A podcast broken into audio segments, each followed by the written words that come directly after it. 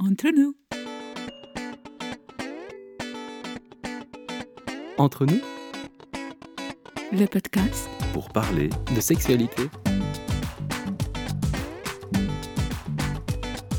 Par vous, avec vous. pour vous. Bonjour, bienvenue dans le 30e épisode du podcast Entre nous, le podcast du Lovell Center, le premier centre européen dédié au bien-être et au plaisir et à la sexualité. Alors aujourd'hui, nous allons parler de vaginisme avec Mam. Bienvenue. Merci Olivier pour ton invitation. Je suis heureuse d'être là. Je m'appelle Mam, je suis coach et thérapeute spécialisée dans l'accompagnement en guérison du vaginisme. Et ma mission, c'est d'aider les femmes qui souffrent de vaginisme à guérir et avoir une sexualité plus épanouie, sans peur ni douleur. Et nous avons aussi au micro Alain et Isabelle. Isabelle et Alain. Bonjour, je suis Isabelle Chapuis, photographe. Mon travail se déploie de la photographie artistique à la photographie thérapeutique et je travaille principalement autour du corps et notamment sur des questions de sexualité. Je m'appelle Alain, je suis informaticien, je suis sexologue bientôt et je suis aussi thérapeute social. Et je suis invité aujourd'hui par Olivier et Mam à participer à ce podcast. Je les remercie beaucoup. Alors le sujet, il est vaste et passionnant, à nouveau. Et on fera beaucoup de liens, entre autres entre hommes et femmes, vous allez voir ça. Et donc, on va certainement enregistrer deux podcasts. Alors, bienvenue dans l'épisode numéro 1. Et nous allons commencer, comme d'habitude, avec l'intention. Alors, Mam, est-ce que tu pourrais nous partager ton intention en enregistrant ce podcast? Qu'est-ce qui t'habite et euh, qu'est-ce qui t'amène à venir enregistrer ce podcast? La première, déjà, c'est le plaisir de partager sur ces thématiques qui me tient à cœur et je suis toujours hyper contente de pouvoir en parler pour lever le voile déjà sur ce sujet qui reste aujourd'hui très tabou. On n'en parle pas beaucoup et j'aimerais qu'on en parle davantage pour justement que les femmes qui en souffrent se sentent moins seules et incomprises face à cette thématique. L'intention, c'était aussi de donner un message d'espoir aux femmes qui en souffrent pour leur dire que c'est possible d'en guérir parce que moi-même j'en ai souffert il y a quelques années. Et voilà, donc c'est vraiment cette envie de partager, lever le voile sur le tabou et donner un message d'espoir. Et comme tu le disais aussi dans la préparation du podcast qui a été très bref, parce qu'il y a tellement de thématiques et on travaille tellement avec passion qu'en fait, ce podcast c'est presque une improvisation totale. On parlait d'endométriose, puisqu'en fait, effectivement, le vaginisme, parfois connu malgré tout, est, tabou, un peu comme l'a été l'endométriose. Et quelque part, les démarches de l'un et de l'autre peuvent euh, aider, en fait. Deuxième question, quelle est ta vision actuelle de la sexualité? Hmm, très bonne question et c'est bien que tu précises actuel parce que du coup j'ai une vision de la sexualité qui est aujourd'hui complètement différente de celle que j'avais euh, il y a quelques années et aujourd'hui moi je considère la sexualité au cœur du vivant donc quelque chose euh, qui va vraiment se connecter au vivant et apporter plus de légèreté, plus de joie, de fun et surtout dans une démarche de recevoir, de donner et de partager. Alors tout d'abord, on va expliquer ce qu'est le vaginisme. Est-ce que tu peux nous expliquer en quelques mots? Alors le vaginisme, c'est un trouble sexuel féminin qui se caractérise par des contractions involontaires et répétées des muscles du plancher pelvien. Et c'est d'ailleurs ce qui rend la pénétration très douloureuse, voire impossible. Donc concrètement, ce sont des femmes qui vont pas arriver à avoir des rapports sexuels avec pénétration avec leur conjoint parce que c'est très douloureux, très inconfortable et elles ressentent beaucoup d'angoisse par rapport à l'idée de se faire pénétrer. On peut également le constater même avec la pénétration d'un doigt, d'un sextoy, d'un spéculum, même une consultation gynécologue peut être impossible parce que la femme souffre de vaginisme et même l'utilisation de tampons ou de cups menstruels pendant les règles. Donc c'est vraiment des situations qui vont impacter les femmes dans leur vie en général, autant sur le plan sexuel, mais également pendant les règles, une consultation chez la gynécologue. Et du coup, ça peut être très freinant dans la vie en général. Et c'est vrai que pour les gens qui ne souffrent pas de vaginisme, qui est donc l'impossibilité euh, quelque part de pénétration, on peut peut-être penser à ce que c'est quand on se met dans des situations plus délicates, comme par exemple une consultation gynécologique où on se sent pas à l'aise, où on n'a pas envie nécessairement, où quelque part la pénétration est difficile, douloureuse, en tout cas elle n'est pas aussi simple et évidente que lors d'un rapport désiré. Et donc euh, voilà, le degré de compréhension du vaginisme je pense que toutes les femmes peuvent s'imaginer ce que c'est. Et c'est différent aussi de la dyspareunie. Donc la dyspareunie, c'est une douleur, c'est la douleur à la pénétration, douleur sexuelle à la pénétration. Mais par contre, on peut souffrir de vaginisme sans douleur. Donc parfois, dyspareunie, c'est-à-dire douleur, est combinée au vaginisme, mais parfois c'est deux choses différentes. Et le vaginisme, c'est simplement l'impossibilité de pénétration et il n'y a aucune douleur associée en fait. Simplement que c'est fermé, que pour des raisons euh, physiques et psychiques, l'introduction de quelque chose dans le vagin est impossible. Je suis d'accord avec toi, mais je pense que cette notion de douleur, elle est quand même souvent présente parce que comme la pénétration de quelque chose est impossible, qu'est-ce qui fait que c'est impossible? Parce qu'il y a de la peur et du coup de la fuite. Et en fait, c'est un peu comme un cercle vicieux.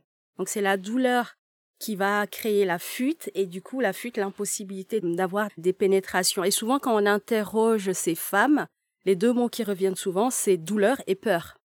Donc c'est vraiment la douleur qui crée la peur, la peur qui nourrit la douleur. Enfin, c'est vraiment un cercle vicieux. Je le vois plutôt comme ça.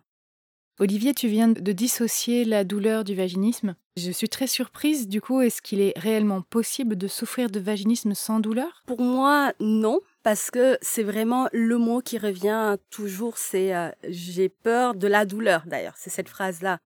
Parce que justement, s'il n'y avait pas de douleur, il n'y aurait pas cette peur. C'est vraiment euh, cette douleur qui nourrit cette peur. Donc pour moi, c'est vraiment un cercle douleur, peur, peur, douleur. Donc souffrir de vaginisme sans douleur, personnellement, j'en ai jamais rencontré et pour moi, c'est vraiment cette douleur qui est au cœur de la problématique et qui crée cette peur du coup d'être pénétré parce qu'on a peur d'avoir mal. Et aussi le vaginisme peut être euh, qualifié de primaire s'il a toujours été présent dans la vie sexuelle d'une personne avec partenaire ou bien on va dire secondaire dans le sens où elle arrive à un moment de la vie de la personne plus tardivement suite à des événements de vie, à des problèmes physiques ou, ou relationnels, et donc le vaginisme peut apparaître aussi, avec des degrés différents, effectivement. Pour certaines personnes, c'est vraiment une impossibilité totale, totale, totale. C'est la définition du vaginisme. Et puis, quelque part, une pénétration qui est douloureuse, possible, et là, on va plus parler de disparunie, c'est pour ça qu'on parle des deux. Dans l'absolu, les deux peuvent être distincts, mais effectivement, ils sont souvent associés et contigus. C'est pour ça que c'est important de le mentionner. Je suis d'accord avec toi. Effectivement, dans le vaginisme, il faut vraiment définir les types et les formes. Donc, il y a deux grandes catégories de vaginisme. Il y a le vaginisme bah, primaire, comme ce que tu as expliqué. Ça intervient au tout début de la vie sexuelle. Donc, une jeune femme qui débute sa vie sexuelle et qui se rend compte que bah avec son copain, son chéri, son partenaire, bah les rapports sont pas possibles. Elle ressent de vives douleurs et vraiment un mouvement de fuite. Elle se referme sur elle-même à chaque tentative de pénétration. Donc ça c'est le vaginisme primaire et le vaginisme secondaire, un vaginisme qui intervient après une vie sexuelle où il y a eu déjà des pénétrations qui se sont bien passées et puis subitement et comme tu l'as dit suite à un événement un deuil, une séparation euh, douloureuse, un accouchement qui s'est mal passé, qui a été traumatisant, bah la femme elle se referme et souvent c'est d'ordre euh, psychologique euh, suite à un trauma. Donc c'est important de savoir que ça peut arriver du coup finalement à chaque femme, c'est pas quelque chose avec lequel on est parce qu'on pose des fois la question est-ce qu'on est avec, est-ce que on peut en souffrir plus tard? Oui. Et aussi les type, il y a le vaginisme total, donc impossibilité d'insérer quoi que ce soit. Donc il y a vraiment euh, un mur, même un coton-tige euh, ne rentre pas. Donc c'est celui que moi j'ai eu. Et le vaginisme partiel où là, ça va fonctionner peut-être une fois sur cinq. Des fois on a des pénétrations et puis euh, d'autres fois on essaie et ça fonctionne pas. Ou bien on peut insérer un tampon, mais on n'arrive pas à avoir des rapports sexuels avec pénétration. Donc c'est vraiment variable et ça dépend aussi de l'histoire de chaque femme et de son vécu. J'ai une, question pour toi. Est-ce qu'il est possible que des femmes aient euh, du vaginisme avec certains partenaires et pas avec d'autres? Oui, tout à fait. J'ai déjà rencontré des cas comme ça. Donc des femmes qui avaient un vaginisme avec un partenaire et dès lors qu'elles changeaient de partenaire avec le suivant, ça se passe super bien. Donc effectivement, ça arrive. Dans des cas comme ça, souvent moi ce que j'ai relevé, c'était des femmes qui étaient dans des relations toxiques, donc pas en confiance avec le partenaire euh, avec lequel euh, bah, ça fonctionne pas et dès lors qu'elle rencontre quelqu'un de plus doux, de plus attentionné, qui a peut-être une approche de la sexualité qui est plus en cohérence avec elles, ce qu'elles ont envie, peut-être plus de douceur ou, autre chose. Et là, il y a quelque chose qui se passe et se sentent vraiment dans un espace plus safe, parce qu'effectivement, le vaginisme, ce qui va vraiment contribuer à ce que la femme le libère, c'est de se sentir en confiance dans un espace euh, safe pour elle, pour s'ouvrir en fait. Parce que là, on parle de fermeture, de contraction, et donc, c'est d'aller rechercher bah, tout ce qui va contribuer à l'ouverture et donc cette sécurité, et, cette peut-être une, une relation où elle est plus en cohérence avec elle-même. Aussi, on peut imaginer, de par les échanges que j'ai pu avoir dans beaucoup de consultations, que parfois, c'est aussi une question d'appréhension du sexe masculin. Par exemple, le Kama Sutra donne trois catégories de sexe, masculin, féminin, on va dire de small, medium, large. Bon, il donne des noms d'animaux que je mémorise pas. Et la même chose pour la femme, small, medium, large. C'est quelque part du bon sens, mais c'est vrai qu'un vagin qui serait de petite taille, de nouveau, comment définir la taille? On peut parler de diamètre, longueur, mais c'est beaucoup plus complexe que ça parce que c'est un volume en 3D qui n'est pas juste cylindrique. Mais euh, évidemment, un vagin de petite taille par rapport à un sexe de très grande taille, naturellement, c'est pas qu'on a un problème de vaginisme ou qu'on a une défaillance ou c'est juste que ça peut faire peur et se dire comment c'est possible parce que physiologiquement, c'est possible que ça soit très très difficile une pénétration si le sexe masculin peut être en proportion très grande. Et donc, des femmes très expérimentées m'ont déjà partagé, ben voilà, j'ai vu un sexe qui est vraiment beaucoup plus grand que la normale, et je me suis dit, mais ça passera jamais, quoi. Alors peut-être que ça passera.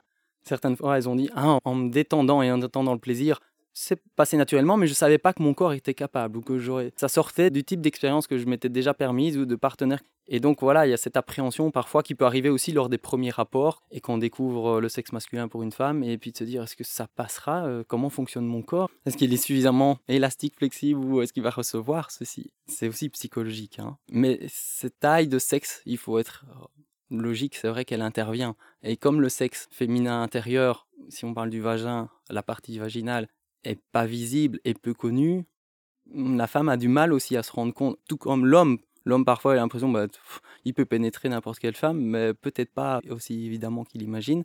Et pour la femme qui n'a pas conscience de comment fonctionne son sexe au repos, en érection, sous désir, et qu'est-ce qu'il est capable de faire et quelle est sa physiologie, elle peut avoir beaucoup de questionnements et de doutes par rapport à elle-même. Et là, si on doute dans la tête, effectivement, on sait que le corps va, certainement se limiter en fait ou être bloqué dans sa pleine expression. Tout à fait. C'est exactement ça. D'ailleurs, l'une des causes du vaginisme, j'en parle dans mon travail, c'est la méconnaissance de son propre corps et de celui du conjoint. Donc moi, je sens souvent chez ces femmes une vision complètement erronée de la réalité. Donc des femmes qui vont me dire, bah moi, mon vagin, c'est un point, c'est tout petit, il est rigide, c'est tout noir à l'intérieur, donc elles ont vraiment une vision complètement différente de la réalité. Et du coup aussi, ça fausse le rapport entre la taille du pénis qu'elles vont voir du coup comme énorme par rapport à un petit trou. C'est super intéressant que tu parles de ça parce que chez la majorité des femmes, moi, que j'ai rencontrées qui ont du vaginisme, il y a toujours cette appréhension et cette vision vraiment erronée du sexe masculin qui est énorme par rapport à un tout petit trou parce que justement, elles n'ont pas cette conscience de la forme du vagin, de sa contenance, de comment c'est fait. Je pense qu'il y a vraiment une démarche très intéressante d'aller euh, connaître son corps, se le réapproprier, se l'imaginer, pouvoir regarder des planches anatomiques et vraiment savoir comment c'est fait à l'intérieur pour avoir moins peur, parce que du coup l'inconnu crée cette peur-là. Quand on a moins peur, on est plus à l'aise et puis on se dit mais finalement, physiologiquement, c'est possible. Et du coup, une fusion peut être possible des deux sexes. J'ai cité une des premières causes qui pour moi est vraiment euh, très majoritaire, on retrouve chez beaucoup de femmes. Il y a aussi une deuxième cause qui revient souvent, c'est le fait d'avoir eu une éducation très stricte par rapport à la sexualité, où il n'y a pas eu de place pour parler de sexualité, par exemple avec ses parents, ou bien il y a eu une peinture négative qui a été posée sur la sexualité, comme moi j'ai pu la voir, où c'était quelque chose de pas bien, de sale et du coup toute cette vision-là va créer comme des croyances limitantes qu'on peut développer autour de la notion du plaisir, de la sexualité, des rapports sexuels, des rapports même hommes-femmes. Vraiment cette vision de se dire euh, quel type d'éducation j'ai reçu, qu'est-ce que j'ai entendu de mes parents, de la société, et d'aller regarder ça et qu'est-ce que ça crée aujourd'hui comme conséquence dans ma sexualité. Regardez ce point. La troisième cause qu'on voit aussi, c'est souvent malheureusement des femmes qui ont vécu des viols, des abus, des attouchements et qui ont développé à la suite de ces événements-là un traumatisme et donc ils sont complètement fermés au, rapport sexuel parce qu'il y aura toujours quelque chose qui va venir comme déclencher un événement douloureux qu'elles ont vécu dans le passé et qui n'a pas été réglé. Donc principalement, moi je vais rester sur ces trois causes, mais il y en a plein. En fonction de l'histoire de chaque femme, on peut aller même dans du vaginisme transgénérationnel, donc qui vient de beaucoup plus loin, si on a une maman, une grand-mère qui l'a eu et du coup que ça descend dans la lignée de femmes. On peut aussi souligner les relations toxiques dans le couple quand il y a une domination et du coup ça crée aussi du vaginisme parce que la femme elle se sent pas sécure. Faut vraiment aller regarder en fonction de chaque femme son histoire, mais principalement ces trois causes, on les retrouve euh, beaucoup chez les femmes. Mam, tu mentionnes principalement des traumatismes, euh, des conditionnements, et du coup qui ensuite découlent sur un problème euh, physique. Est-ce qu'on peut prendre aussi les choses dans le sens inverse? Est-ce qu'il est possible de naître avec quelque chose, une malformation, en tout cas physiquement, quelque chose qui impacte très mécaniquement la pénétration? Tout à fait. Effectivement, il y a des causes physiques. Donc là, j'ai partagé des causes plutôt psychologiques. Et dans le cas du vaginisme, on peut retrouver des causes physiques qui sont plus rares. Je l'avoue, sur euh, toutes les femmes que j'ai eues, il y avait très peu de femmes qui avaient des causes physiques, mais on les retrouve, en l'occurrence, par exemple, chez des femmes qui ont un utérus rétroversé. Et qui fait que dans tous les cas, la pénétration physiquement, en fait, est très, très compliquée. Donc, il y a tout un travail au niveau du bassin pour remettre les choses en place. Donc, ça, souvent des ostéos qui s'occupent de ça et ou bien des femmes qui naturellement ne lubrifient pas. Donc il y a une sécheresse au niveau des parois du vagin, enfin qu'il n'y a pas de lubrification. Pour elles, c'est aussi un facteur qui peut déclencher les douleurs. Donc oui, effectivement, dans le vaginisme, il peut y avoir des causes physiques, mais c'est assez rare. Mais ça peut arriver que les femmes aient des causes physiques et en plus des causes psychologiques, mais souvent, c'est vrai que le, plus gros du travail, ce sera un travail au niveau euh, intérieur. Parmi toutes les femmes que tu as reçues et que tu as soignées certainement, quelle est la vision de leur partenaire du vaginisme? Très bonne question. Plusieurs cas de figure. Il y a des hommes qui sont complètement déconnectés de la problématique, qui se disent que c'est pas eux qui ont un problème, donc c'est leur euh, conjointe, et du coup qui vont euh, lui dire bah va te soigner et tu reviendras euh, quand ce sera réglé. Donc pour eux, ils sont complètement déconnectés. Pour eux, c'est leur femme qui a un problème. Et après, on peut retrouver des hommes qui sont très soutenants, qui le vivent vraiment comme une expérience du couple et qui cherchent ensemble des solutions. Donc, ils vont aller consulter à deux, où il y a le conjoint qui cherche de, l'information sur Internet euh, pour sa chérie. Moi, j'ai déjà eu des hommes qui m'ont contacté pour leur femme et je trouve cette démarche très belle. Et après, on peut trouver aussi des hommes qui sont complètement en panique de la situation et du coup qui restent dans le silence. Alors ça ne veut pas dire que ça ne les euh, touche pas, mais c'est juste qu'ils sont complètement dépassés par ce qui se passe. Ils sont beaucoup en recul.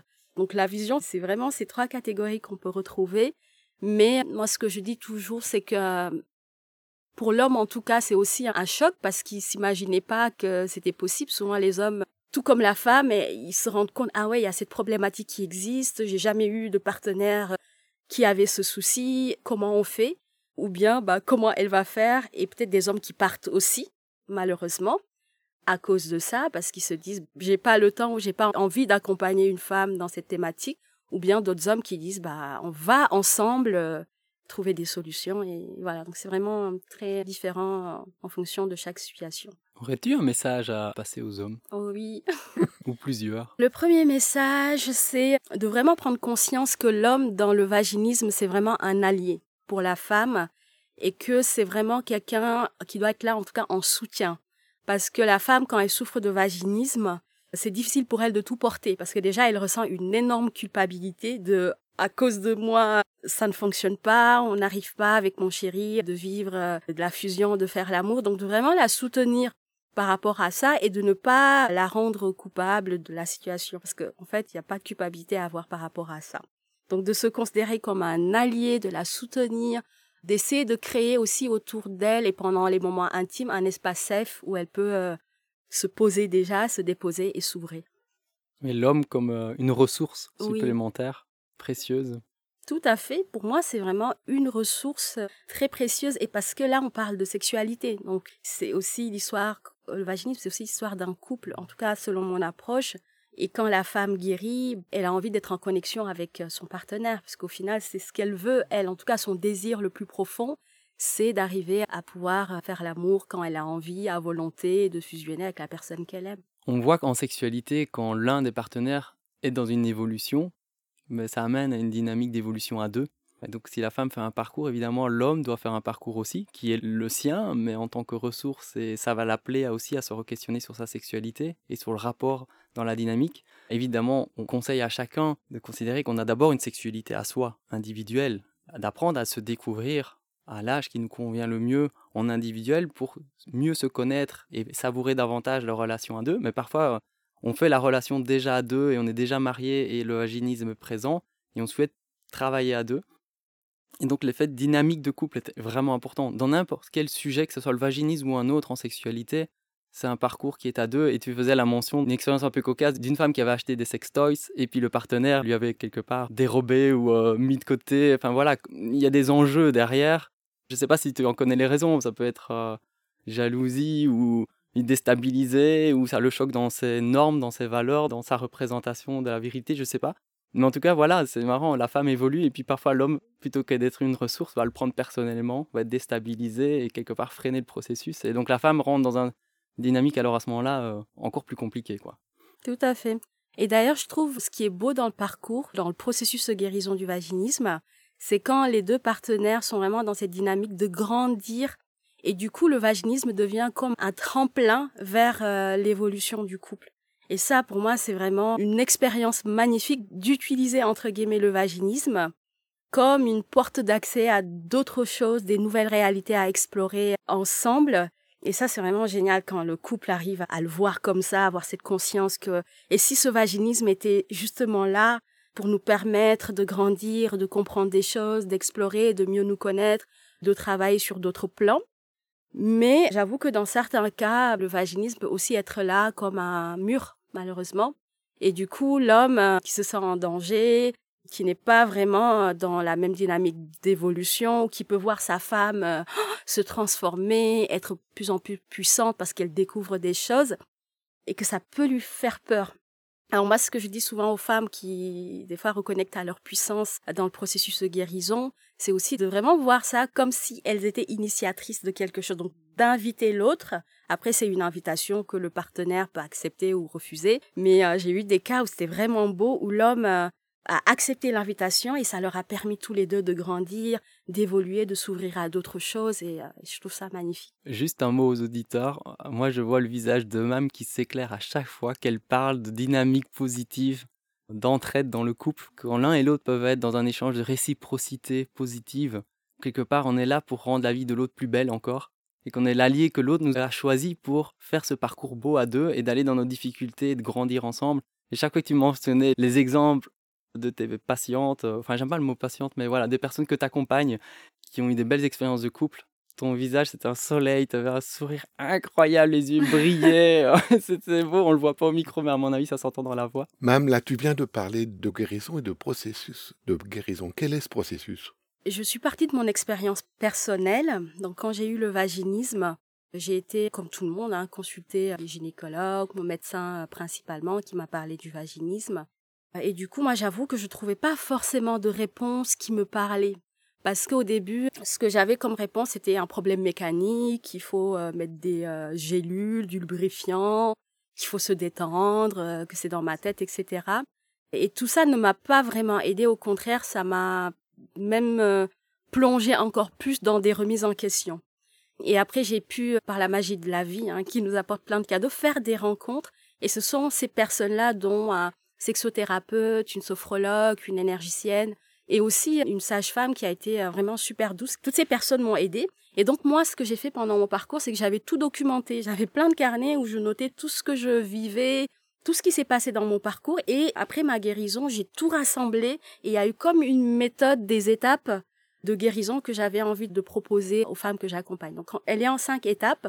Donc la première étape pour moi qui est fondamentale, c'est de travailler sur l'état d'esprit de la personne. C'est vraiment de lui donner confiance, foi au fait qu'elle est capable de guérir et que euh, la guérison est à sa portée. Moi, j'aurais aimé qu'on me dise ça au début que euh, bah, vaginisme, mais ça se guérit. Euh, t'inquiète pas, et ça, on me l'a pas dit. Donc moi, j'ai l'impression que ça allait durer 15 ans, cette histoire. Donc moi, avec mes patientes, je les aide par rapport à ça. La deuxième étape, toute une question aussi autour de la connaissance du corps. Et là, un exercice pratique que je demande, c'est l'exercice du miroir. Donc aller se regarder ses parties intimes avec un petit miroir et juste être dans une démarche de qu'est-ce que je vois, de se reconnecter en fait à ces parties intimes pour se les réapproprier. La troisième étape, c'est tout ce qui va avoir un lien avec euh, les croyances limitantes, tout ce qu'on a reçu au niveau de l'éducation. Quatrième étape, on va travailler les blessures du passé, les traumas. Et enfin, la cinquième étape, c'est autour de euh, la reconnexion à soi et la confiance en soi. Donc c'est vraiment un, schéma un peu euh, des étapes et comme un chemin initiatique qui permet d'arriver à la guérison.